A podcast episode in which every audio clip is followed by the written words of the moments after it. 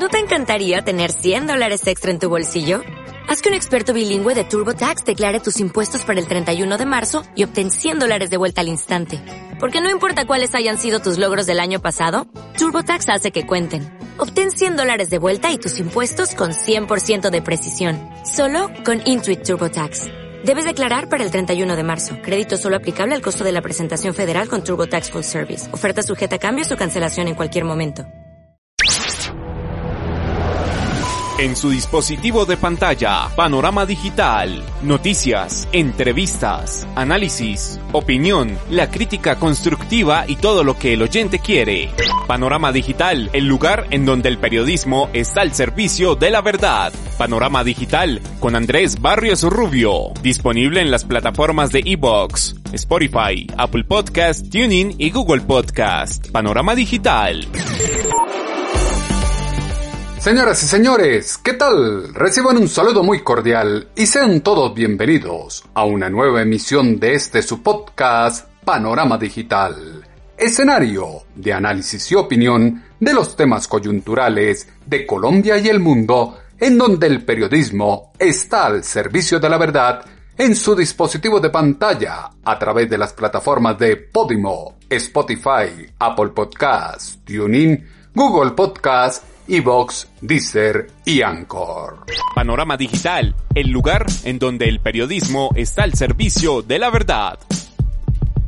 Complejo panorama circunda a Colombia, excesos de la fuerza pública, también un pésimo comportamiento de la marcha protestante del colectivo que va a la calle y funge de cordero manso, pero es el lobo feroz que intenta quemar policías vivos y acabar con la estabilidad democrática de la nación, aquellos que cometen múltiples actos de barbarie que llaman la atención de la comunidad nacional, pero pasan ocultos o en un segundo plano a los organismos multilaterales en América y Europa. Llamado a la calma, es urgente. Encontrar una salida política a lo que circunda el país es vital de cara a una estabilidad y un futuro que se debe construir en medio de las vicisitudes que deja esta pandemia. Andrés Barrios Rubio tiene el panorama digital.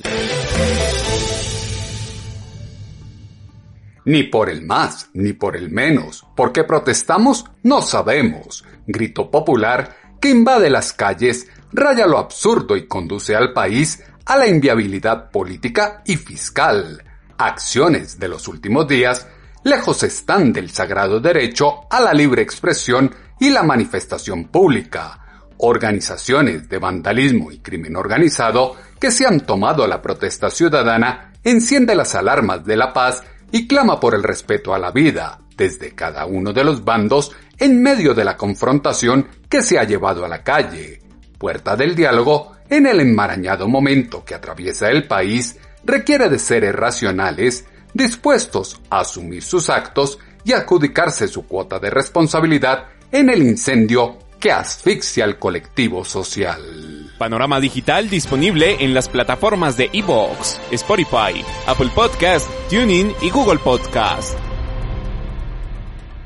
Complejo panorama se avisora con una Colombia que se doblega ante los bárbaros delincuentes disfrazados de indignados y los mitómanos y pirómanos políticos que dejan en evidencia su oportunismo y populismo en este momento, salvajismo que se recrudece con el paso de los días, dejan en evidencia que se retomó el modelo del caos que tuvo su ebullición en noviembre de 2019 y entró en tensa calma a consecuencia de la pandemia en el primer trimestre de 2020. Sueño humanista de quienes ahora fungen de próceres de un acto histórico que apuesta por llevar a la fuerza al Palacio de Nariño al promotor de la patria boba moderna atiza la polarización entre las ideologías extremas de izquierda y derecha.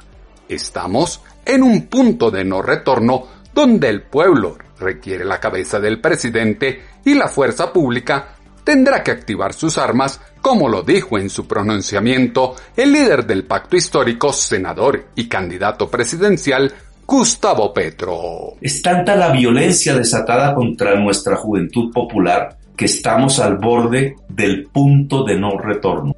La sociedad puede levantar la bandera de la renuncia de Duque y el adelanto de elecciones. Y Duque, o quien lo sustituya, puede disparar las armas contra el pueblo. Aún eso es evitable.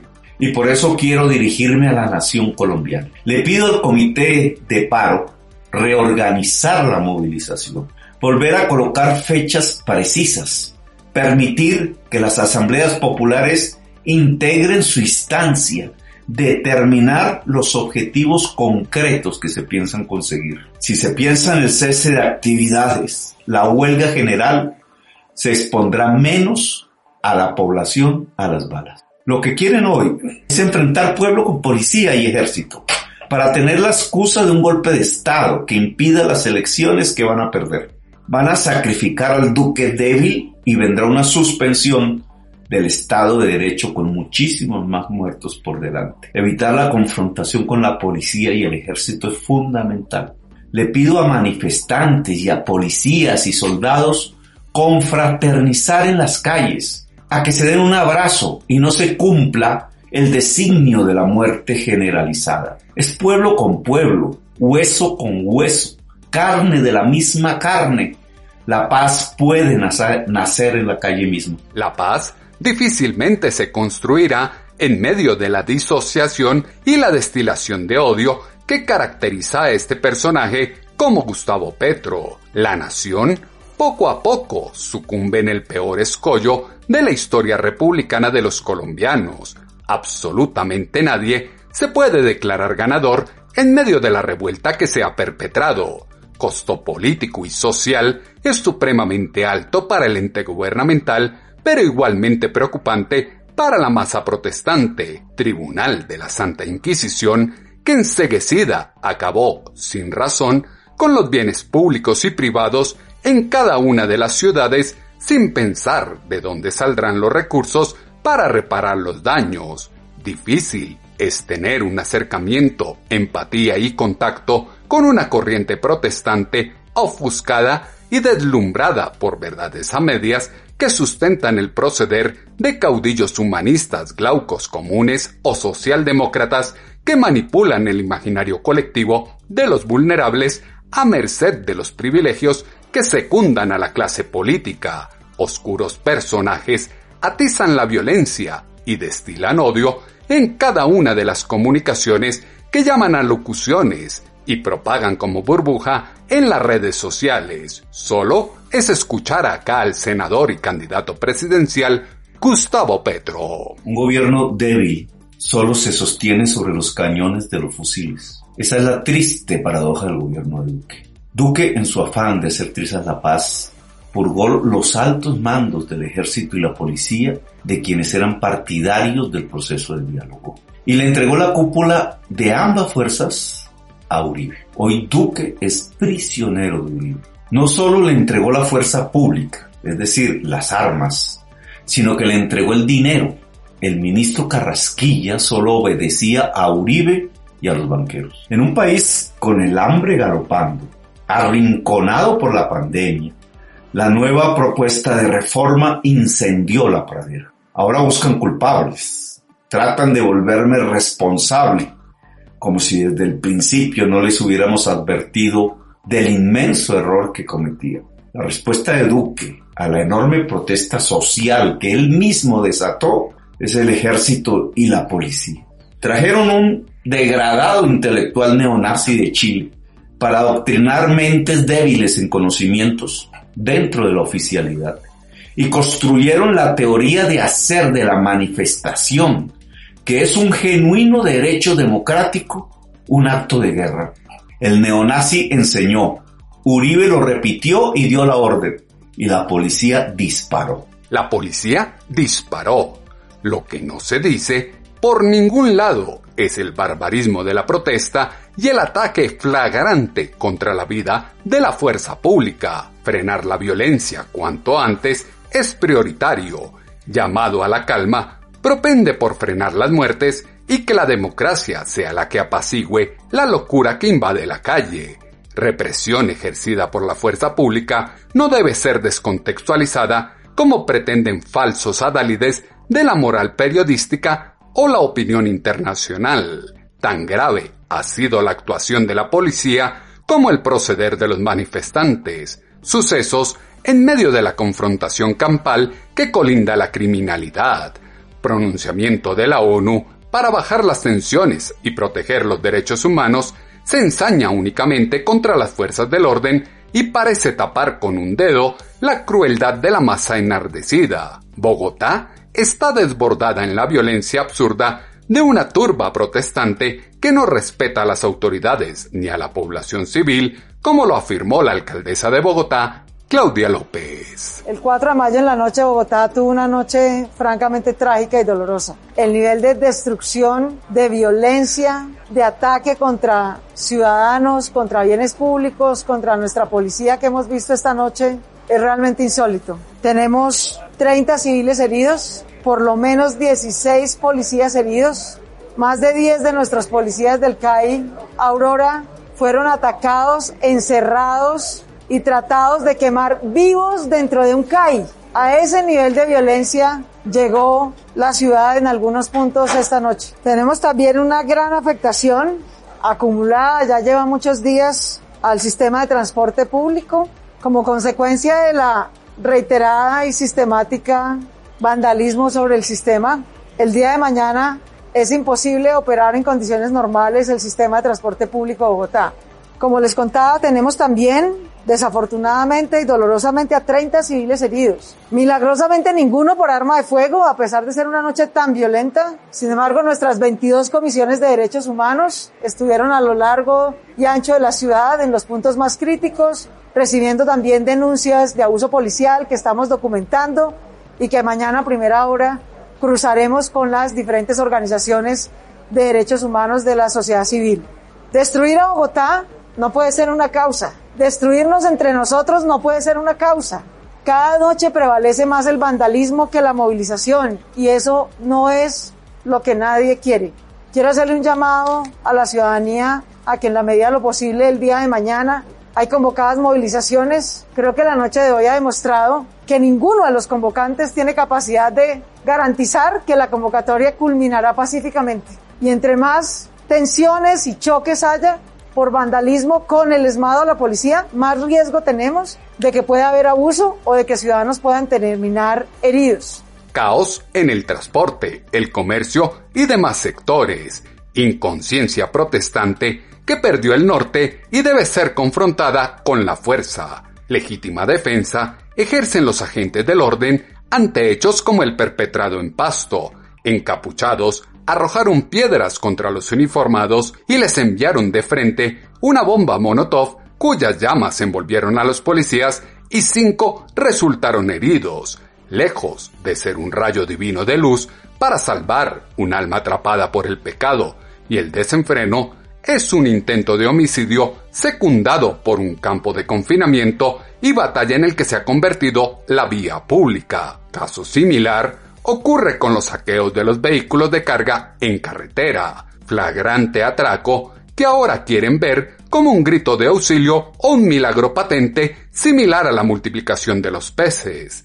Intento de quemar vivos policías en los CAI de Bogotá, saqueos al comercio, quema de buses del transporte público que encumbran las horribles noches, distantes están de las paredes pintadas, vidrios quebrados o pedradas acompañadas de arengas fuera de lugar y contexto que quieren hacer ver el Parlamento de la Unión Europea y demás organismos internacionales. El llamado es a parar la barbarie, frenar la violencia, que lleva más de ocho días en las calles y va camino a nada bueno, como lo deja entrever la alcaldesa de Bogotá, Claudia López. Yo le ruego a Bogotá, Colombia, parar, parar. Llevamos ocho días de manera francamente milagrosa. Hemos logrado que no haya un muerto hasta ahora o una acción de balas indiscriminadas que ya sabemos en qué pueden generar. Pero cada día tenemos más heridos, cada día tenemos más tensión. Esto es inadmisible, simplemente esto no tiene razón de ser. Paremos, por favor,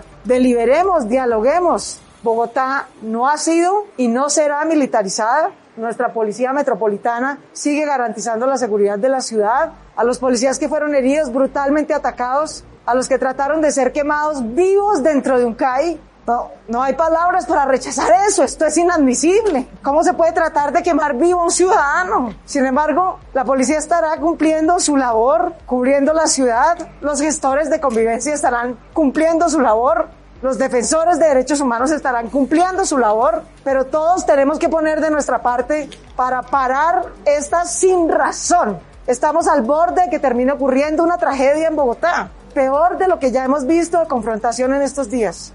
Violación de derechos humanos no es solo de la fuerza pública. Todos tenemos una cuota de responsabilidad en lo que ocurre y debemos parar.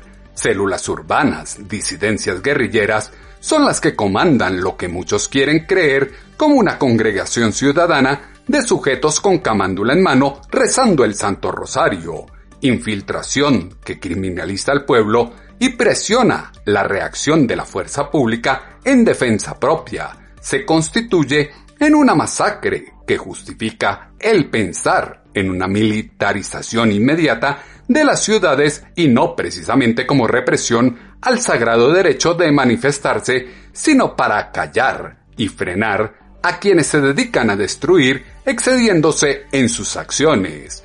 Rabo de paja de la masa protestante no valida la extralimitación de la fuerza, pero sí avala el pensar en la declaración de un estado de excepción o la conmoción interior para cortar de raíz el atropello y arbitrariedad que ha traído consigo la turba popular. Son miles de colombianos los que se han constituido en víctimas del vandalismo que se vive en estos días, como se escucha en este audio del presidente de la República, Iván Duque Márquez. Nos duelen los miles de familias colombianas que han sido víctimas del vandalismo. En estas familias contamos las que han visto partir a sus hijos para enfrentar la criminalidad. Nos duelen todas las vidas de aquellos que han sido víctimas de la violencia de estos días. Todos los colombianos rechazamos sin ambivalencia los actos de violencia, los ataques a la infraestructura, los bloqueos a las vías que impiden el abastecimiento de alimentos y que lleguen los alimentos al hogar de la familia colombiana, los que han afectado el acceso a los servicios de salud y por supuesto los que han puesto en riesgo el acceso a los servicios públicos, así como también nos duelen los ataques a los CAI, donde hemos visto a nuestros policías ser víctimas viles de actos de cobardía e intimidación. También nos duelen los ataques a los peajes, los supermercados, las entidades del comercio, el transporte masivo o sencillamente contra cualquier bien público o privado. La amenaza vandálica que enfrentamos consiste en una organización criminal que se esconde detrás de legítimas aspiraciones sociales para desestabilizar a la sociedad, generar terror en la ciudadanía y distraer las acciones de la fuerza pública. El vandalismo extremo y el terrorismo urbano que estamos observando se encuentra financiado y articulada por mafias del narcotráfico, como lo denunció el fiscal general de la Nación. Mezcla del inconformismo con las mafias narcotraficantes y las disidencias guerrilleras buscan incendiar el país necesidades de la gente del común, inconformismo social, deben trascender la pobreza, violencia y atraso conceptual que algunos buscan adoctrinar desde las aulas escolares y universitarias. Interpretar, explicar y comprender los fenómenos sociales que afectan al país llama a una visión global, equilibrio de las partes sin perder el norte de la gente que debe caracterizar a la nación criterio de opinión frente al paro no puede estar circunscrito a la conexidad de intereses con la burbuja de ignorancia e indomimia que está caracterizando a los líderes de la protesta. Cultura del miedo que quiere profesar desde cada uno de los agentes del conflicto solo develan la masacre, el vandalismo y el sinnúmero de abusos que asisten a quienes apuestan por el peligroso estallido de una guerra civil en el territorio colombiano. Colombia necesita encontrarse para escucharse y avanzar en una agenda sobre lo fundamental, aceptación de las diferencias, como lo dijo en Semana en Vivo el alto comisionado de paz Miguel Ceballos. Bueno, el propio presidente de la República en una declaración que hizo público, pública mencionó algo muy claro y es la necesidad de encontrarnos para escucharnos. Y de eso se trata esta agenda, es un encuentro para escucharnos y avanzar en algo que es esencial y es en una agenda sobre lo fundamental. Nosotros eh, recordando eh, esa propuesta tan importante que haría un hombre grande de Colombia como fue Álvaro Gómez Hurtado, debemos encontrarnos en los momentos más difíciles en aquello que es fundamental y por eso hemos estudiado, hemos eh, hecho un análisis de las propuestas de la sociedad civil a través del Comité Nacional del Paro, pero también de propuestas de los empresarios, de los comerciantes y de los propios alcaldes y gobernadores. Y hemos encontrado que hay unos puntos en los cuales coincidimos y esos puntos son los que estamos planteando. Básicamente se los comparto y son muy claros y sobre todo que en ellos ya estamos trabajando y lo que queremos es avanzar, acelerar y profundizar esos temas de agenda. El primero de ellos, la vacunación masiva. Segundo tema, es un tema en el cual también hemos trabajado todos los colombianos. La reactivación. Tercer tema es fundamental, esencial y es el de la no violencia. El cuarto tema es la protección de los más vulnerables también el tema de la estabilización de las finanzas públicas, el ministro José Manuel Restrepo está trabajando activamente en esa agenda. Y por, por último, un tema indiscutible, la matrícula cero. Vemos que ya estamos haciendo eso, pero que podemos profundizar y que tenemos que buscar la manera de que esa agenda que proponemos hoy para encontrarnos en lo fundamental sea una agenda de trabajo conjunto, más que una agenda de conversación. Seis o siete puntos clave y fundamentales donde se debe pasar de la conversación a la acción para sacar a Colombia de este caos. Llamado a la calma es el camino para frenar la absurda violencia que impide la concertación de todas las fuerzas políticas, cese de hostilidades que solidifique el Estado social de derecho que ha caracterizado a Colombia. Sangre que ha corrido por estos días exalta a recuperar la pluralidad conceptual, erudición del intercambio de razones e ideas cognitivas de un libre pensamiento.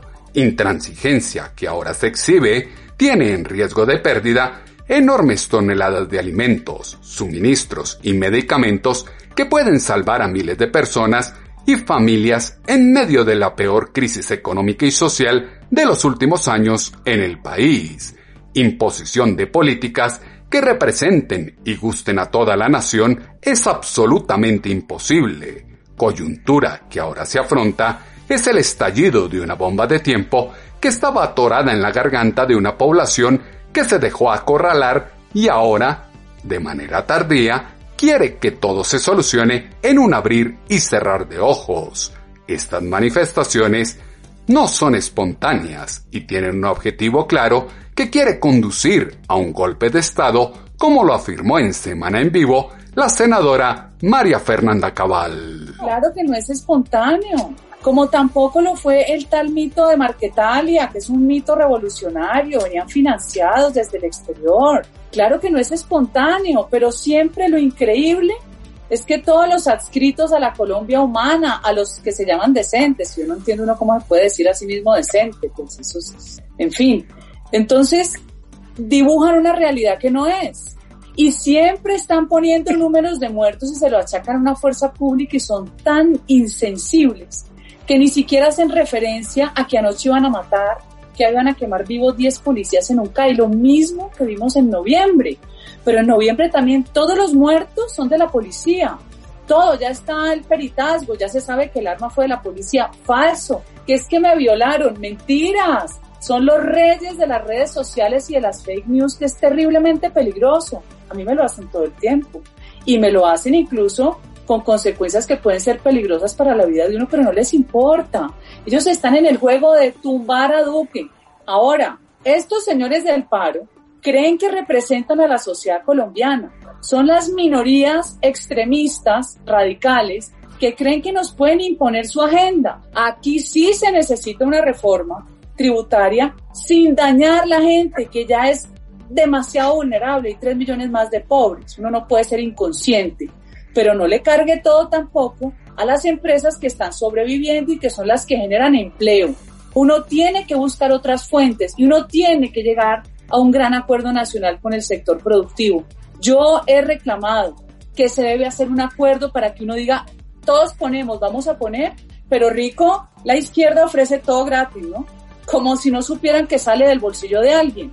Estas marchas están completamente organizadas instrumentalizan a la gente que cree que va por una justa causa. Instrumentalizan a ciudadanos que les han lavado el cerebro para conseguir fines que no lograron en las urnas y ahora quieren imponer a la fuerza. Apertura económica, proceso 8000, revitalización narcoguerrillera en un despeje territorial que condujo a un fallido proceso de paz, falsos positivos de la seguridad democrática, sumisión al terrorismo para obtener un premio Nobel de paz, son tan solo unas aristas que ahora encienden la hoguera y espiral de la violencia que encumbran sindicatos, cabildos indígenas, colectivos estudiantiles y organizaciones civiles. Agresiones que afloran en ciudades y carreteras están atizadas por el odio y la rabia que se esparce en las redes sociales. Tendenciosa pregunta que trinó un activista y artista colombiano dejando en el aire la pregunta, soldado, que se siente disparar al pueblo, conduciría a preguntar también a los protestantes por los cobardes ataques a la fuerza pública. Sondeos en la calle son preocupantes. El testimonio habla por sí solo. El pensamiento de unos y otros y las propias contradicciones que se ven en la marcha. No, me parece terrible, me da mucha tristeza ver todo así. Vengo de ver el CAI, está terrible por todo lado. Mal hecho, me parece mal hecho. Eso ya es vandalismo, eso está mal hecho. La verdad me da mucha tristeza ver eso así. Todo vuelto nada, el CAI está vuelto nada, todo está terrible por todo lado. La manera de proceder, no, para nada. Lo normal, que renuncia el presidente. Somos libres. Él quiere hacer las cosas como él quiera y no. Los concejales que hacen nada por nosotros. Bueno, yo opino que como va el país va igual que Venezuela. Venezuela empezó así y así está Venezuela quiero que eso siga pasando acá tampoco. No, pues yo pues apoyo el paro nacional. Igual seguimos en contra y seguimos en lucha. Mi nombre es Dayana Calderón y pues no estoy en contra del vandalismo, pero estoy consciente de que si hubiéramos sido, pues somos más en la lucha realmente. Lucha de vandalismo, justificada, que preocupa por lo que está por venir en el territorio colombiano. Pusilánime proceder no puede ser el estandarte del poder y la voluntad de cambio que busca el pueblo colombiano multitudinarias protestas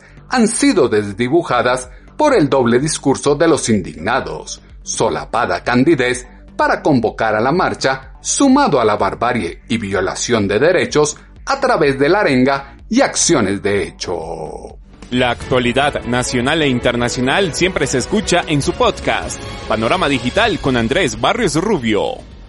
En torno de dolor y desesperación, en el que cobra relevancia el axioma de un pueblo que perdió el temor al choque armado y la propagación del virus en medio del tercer pico de la pandemia. No se observa luz al final del túnel. Salida a la crisis solo será palpable cuando exista la voluntad de diálogo y entendimiento para comprender que entre el blanco y el negro se encuentra el gris. Elementos que fueron insumo para la columna de opinión en pulso.com que esta semana hemos titulado Doble Moral. Sus comentarios, como siempre los esperamos en la cuenta en Twitter, arroba a tutobarrios o en la página web www.andresbarriorubio.com. Las voces de los protagonistas se escuchan con análisis y contexto en Panorama Digital. Oxígeno para el país será el consenso ciudadano que fije distancia frente a la demagogia de quienes priman sus intereses sobre la vida de aquellos que incautamente son influenciados para salir a generar el caos sin tener claras las razones. Ausencia de gobierno y apatía de los partidos políticos, el Congreso y las fuerzas del orden solo acrecientan la brecha cada vez más profunda del pueblo con las instituciones, marco predilecto para la doble moral de una corriente que apuesta por un golpe a la democracia que le otorgue lo que no pudo ganar en las urnas. Andrés Barrios Rubio, una voz confiable, una voz en el panorama digital. En ocho días volveremos a tener una cita, ustedes y nosotros, en sus dispositivos de pantalla, a través de las plataformas de Podimo, Spotify, Apple Podcasts, TuneIn, Google Podcast, Evox, Deezer y Anchor, con una nueva emisión de este su podcast Panorama Digital con Andrés Barrio Rubio, escenario de los temas coyunturales de Colombia y el mundo, en donde el periodismo está al servicio de la verdad. En su dispositivo de pantalla, Panorama Digital. Noticias, entrevistas, análisis, opinión, la crítica constructiva y todo lo que el oyente quiere. Panorama Digital, el lugar en donde el periodismo está al servicio de la verdad. Panorama Digital con Andrés Barrios Rubio. Disponible en las plataformas de Evox, Spotify, Apple Podcast, Tuning y Google Podcast. Panorama Digital.